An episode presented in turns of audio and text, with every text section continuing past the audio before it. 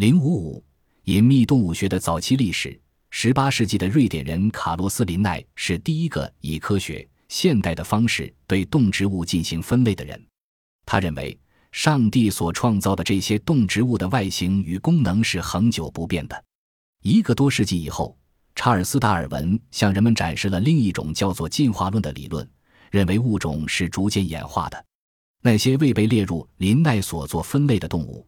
如独角兽或大海蛇就不再被认为具有科学研究价值。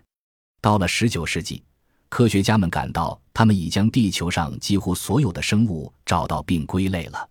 一八一二年，乔治·斯卡维尔男爵，一位伟大的法国自然学家，今天的人们认为他是古生物学一门通过化石对过去进行研究的学问之父。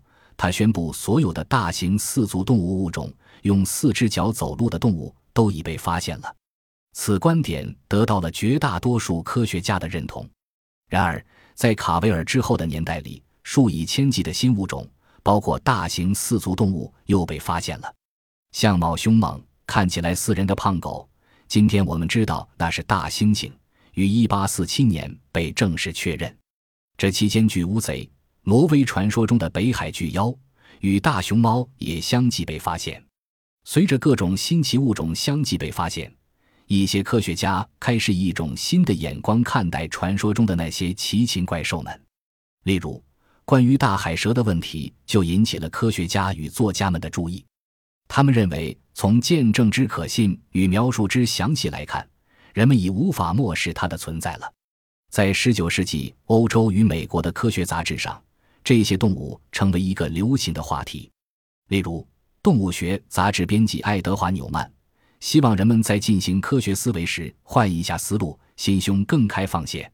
在大海蛇问题上，他于1847年写道：“某种自然现象已为人所亲眼目睹，让我们寻求一种满意的结论，而不要对人们的探索报以嘲笑。”在坚决认为海蛇存在的人当中，包括了一些重要的自然学家。1892年。荷兰动物学家安东·科尼利斯·奥德曼斯将所有能找到的报告汇集在一起进行仔细研究，并据此著成一本广为流传的书《大海蛇》。霍伊维尔曼斯认为，此书是隐秘动物学新解的真正起点。但与此同时，一些大科学家他们提出质疑意见，但最终又摆脱质疑，却攻击有关大海蛇的报告是谎言与掩误。其中有些确实如此。并对那些目击者们大加取笑，偶尔有敢于站出来提出反驳的科学家都付出高昂代价，如大名鼎鼎的法裔美国动物学家康斯坦丁·塞缪尔·拉斐尼斯克，就因写了有关大海蛇的文章，其声誉与事业几乎毁于一旦。在二十世纪中，人们进一步认为，发现大型尚未知道的动物的可能性是非常之小的。然而，此种动物仍不断被发现。这个时代的三大发现，它们绝不是全部。是1900年山地大猩猩，1903年与空棘鱼，1938年是产于非洲的一种短颈动物，与长颈鹿有亲戚关系，但看起来却更像是驴与斑马的混种。